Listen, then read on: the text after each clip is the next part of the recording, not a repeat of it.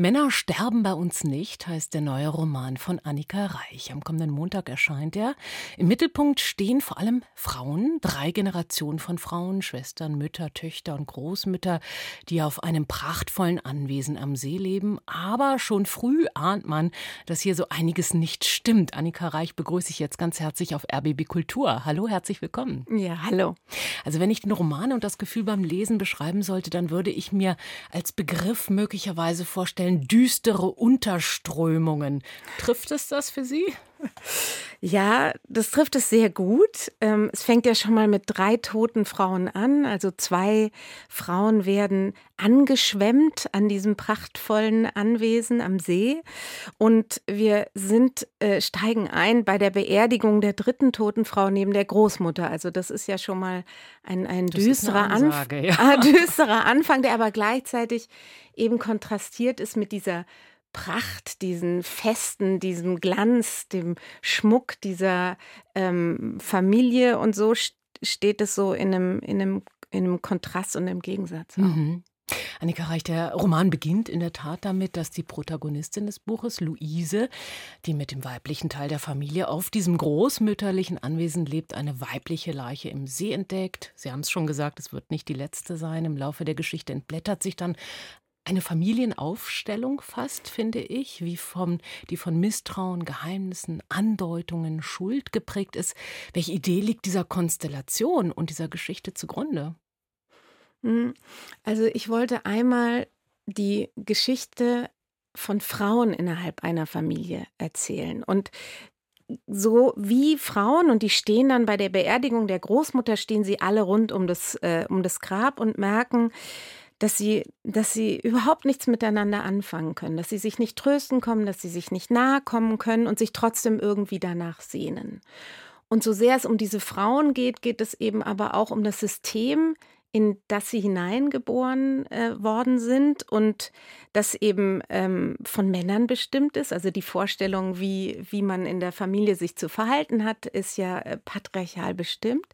Und ähm, ich wollte sozusagen einfach einmal, wenn man dieses so ein Bild eines einer alten weiblichen Kulturtechnik mal nimmt, also ein Stickrahmen vorne drauf steht, prachtvoll Patriarchat und das interessiert mich nicht so sehr, weil das ist irgendwie so eine ganz eindeutige Schuldzuweisung. Und mich hat es interessiert, diesen Stickrahmen einmal umzudrehen und zu schauen, wie sind eigentlich Frauen da reingewebt, reingeknotet? Was gibt es für lose Enden und was gibt es auch für Fäden, die man einfach nicht in die Hand bekommt, mhm. selbst wenn man denkt, man kennt sich selbst ganz gut.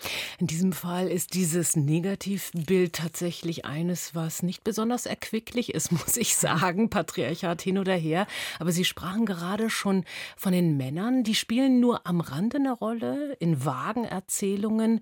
Warum kommen die nicht oder sehr marginal, verschwommen, würde ich sagen, vor in dieser Geschichte? Gab sie von Anfang an so gar nicht oder wenn nur am Rande? Also beim Schreiben dachte ich anfangs, ich fokussiere wirklich mal nur auf die Frauen, weil es gibt genug zu erzählen von alleine Mutter-Tochter-Beziehung kann, kann, ja schon äh, Tausende von Seiten füllen. Und dann ist mir beim Schreiben aufgefallen, dass überhaupt keine Männer vorkommen. Also auch die Polizei, die in den Hof fährt und äh, ist eine Polizistin und die Ärztin ist eine Frau. Und dann dachte ich, ah, dann zieh's doch mal durch. Und deswegen kommen wirklich überhaupt keine Männer in diesem Buch vor, nur ein abwesender Vater und ein toter Großvater. Mhm. Luise, die Enkeltochter, aus deren Perspektive die Geschichte ja erzählt wird, die wächst bevorzugt auf diesem Anwesen auf. Ihre Großmutter wird als herrisch beschrieben, durchaus garstig. Sie ist der Boss, dominiert alles und jedes. Und an einer Stelle heißt es, ich zitiere mal, je älter ich wurde, desto klarer wurde mir, wie viel meine Großmutter sich und mir verheimlicht hatte. Meine Großmutter, die Herrin des Hauses, deren Reich wir nicht betreten durften. Und als sie dann stirbt, fängt ein Austausch ein nicht besonders konstruktiver. Sie haben es ja gesagt. Also diese Frauen kommen zueinander, die da leben, diese zurückgebliebenen Frauen und können eigentlich gar nichts wirklich mit sich anfangen. Aber sie versuchen es irgendwie.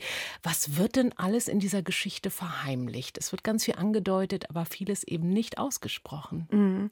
Ja, ich glaube, in vielen Familien gibt es eben diese Familiengeheimnisse. Das ist das eine. Die sind oft mit Schuld und Scham verquickt. Deswegen werden sie ab und zu mal erzählt, aber auch nicht. Und viele Viele Frauen haben aber auch zweifeln sogar daran, dass sie diese Geschichten gehört haben und zweifeln auch an ihren eigenen Geschichten. Und auch das hat mit Schuld und Scham zu tun. Und ähm, es geht mir aber vor allen Dingen darum zu zeigen, also diese Ich-Erzählerin steht am Grab und denkt so, jetzt ist diese Herrin, die Großmutter tot und merkt aber dann, wie Eigentlich Muster. Die Patriarchin, ne, ja, muss man wirklich sagen. Äh, ja, genau. Also ähm, und, und merkt dann aber, dass viele der Muster, die sie bei ihrer Großmutter abgelehnt hat, die viel Schmerz verursacht hat, die Großmutter hat belohnt und bestraft, wie es ihr so gepasst hat, dass sie die auch in sich selbst gefunden hat, finden kann und damit kommt so ein Selbsterkenntnisprozess in Gang über die eigenen blinden Flecken. Mhm. Eine Großmutter, die immer die Form wahrt, die große Feste liebt und genau bestimmen möchte, was, wo, wie platziert werden muss. Also wirklich eine Regisseurin, eine, die die Fäden zieht. Auf diesem Anwesen stehen nun mehrere Häuser, teilweise bewohnt, teilweise nicht. Ich empfand es beim Lesen als undurchschaubar, dieses Gelände. Es ist kein geborgener Ort. Für was steht dieses Anwesen? Mhm. Ja, also das steht für mich wirklich für das System, in dem diese Frauen reingeboren werden. Auch dieses, dass sie so stark aufeinander bezogen sind. Also das ist ja wie so ein, äh, in der Anordnung, die sehen sich immer. Also wenn die Luise nachts als kleines Mädchen aus dem Fenster schaut, sieht sie das Haus der Großmutter, bisschen unheimlich nachts. Sie sieht auch das Haus der Männer, wie äh, die Schwester von Luise das fünfte Haus nennt. Ganz spät kommt dann irgendwie auch erst raus, was da eigentlich passiert in diesem Haus der Männer auf einem Anwesen, wo nur Frauen lebt. Also diese Häuser sind genauso aufeinander bezogen wie die Frauen und ähm, es, es hat eine große Anziehungskraft. Das ist ja ein sehr privilegiertes Milieu. Ich wollte schon zeigen, was so ein Patriarchat zu bieten hat, wenn es mal so voll auffährt. Also alles, was an, an Schmuck zu bieten ist, mhm. wenn man sich dem fügt. Wenn man sich dem fügt, ganz genau. Das gibt es nämlich dann, wenn man brav ist und alles so eben einhält, wie es sich die Großmutter vorstellt. Dann gibt es auch mal ein Schmuckstück, das sie selbst aber von ihrem Mann, der wo auch immer steckt, ähm, zugeschickt bekommen hat. Auch das eine Geschichte am Rande. Annika Reich ist zu Gast auf RBB Kultur mit ihrem neuen Roman. Der erscheint am Montag. Ich würde aber ganz gerne über viele andere Tätigkeiten noch mit Ihnen sprechen, die Ihr Leben ausmachen. Das Jahr 2015 ist eine Zäsur in Ihrem Leben gewesen. Das kann man auch sehr schön nachlesen auf Ihrer Homepage. Es gab danach zwei Kinderbücher. Lotto macht, was sie will und Lotto will was werden. Sie haben Wir machen das, ein Aktionsbündnis, das sich für für eine pluralistische Gesellschaft äh, einsetzt, gegründet und später weiterschreiben. Das ist ein Literaturprojekt, bei dem Tandems gebildet werden mit hier lebenden AutorInnen und solchen, die aus Kriegs- und Krisengebieten hierher kommen. Wir berichten regelmäßig darüber auf RBB Kultur. Wie sehr hat sich denn Ihre Sicht auf die Welt und auch Ihr eigenes Tun und vor allem Schreiben mit und durch diese Menschen ja verändert möglicherweise? Mhm.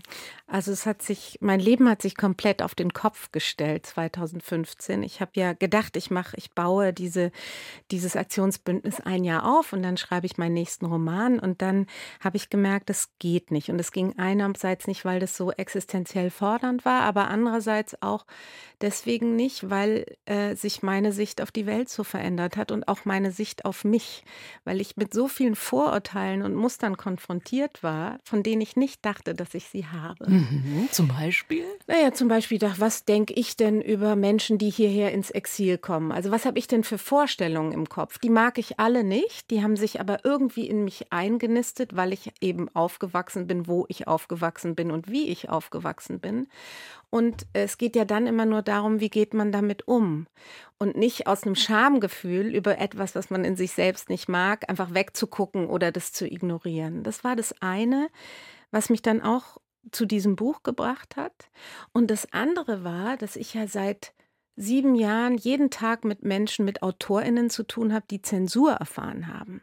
Und da ist mir auch das erste Mal in meinem Leben klar geworden, dass ich mich auf eine gewisse Art und Weise selbst zensiere.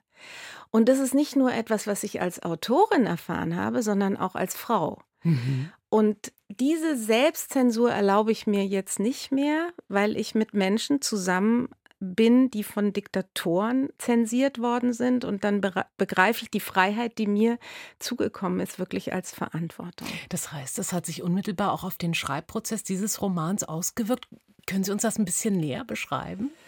Ja, ich ähm, immer wenn ich an so Grenzen äh, stoße beim Schreiben und mich irgendwie abbremse oder äh, drüber nachdenke, ob ich das jetzt sagen kann oder nicht. Also wenn ich mich selbst beschränke, dann hinterfrage ich diese, diesen eigenen, ja relativ albernen Zensor, weil was soll mir denn schon passieren? Und dadurch äh, bin ich mehr in so einen Schreibfluss gekommen. Es war eigentlich ein sehr, sehr schöner ähm, Prozess. Aber ich bin dadurch natürlich auch in Zonen gekommen, in denen ich verletzlicher bin. Es ist ein, ein sehr intimes Buch, in den Fragestellungen sehr intimes Buch geworden. Auch das ist schön, aber es war ein Prozess, der auch nicht einfach war. Für die beiden Projekte haben Sie Ihr eigenes Schreiben, das muss man auch sagen, für mehrere Jahre unterbrochen. Was bedeutet diese Unterbrechung, habe ich mich gefragt, für die Schriftstellerin Annika Reich? Mhm. Ja, ich hatte zwischendurch re regelrecht Angst, dass ich nie wieder ins Schreiben äh, finde und ich bin körperlich fast geplatzt. Also es war wirklich ein körperliches Empfinden, weil ich immer wieder angefangen habe, dieses, diesen Roman zu schreiben, weil die Idee war da, die Figuren kamen, die drängelten sich in meinem Kopf, die wollten durch die Finger in in, ins Papier und es kam eben nicht raus. Und ich war wirklich, ich, ich war in einem körperlichen äh, Zustand, der, wo ich dachte, ich, ich muss jetzt weiterschreiben. Das war mir auch nicht so klar. Ich glaube, mir ist noch mal sehr viel klarer geworden in der Pause, dass ich wirklich schreiben muss und dass das nichts ist, was ich machen oder lassen kann.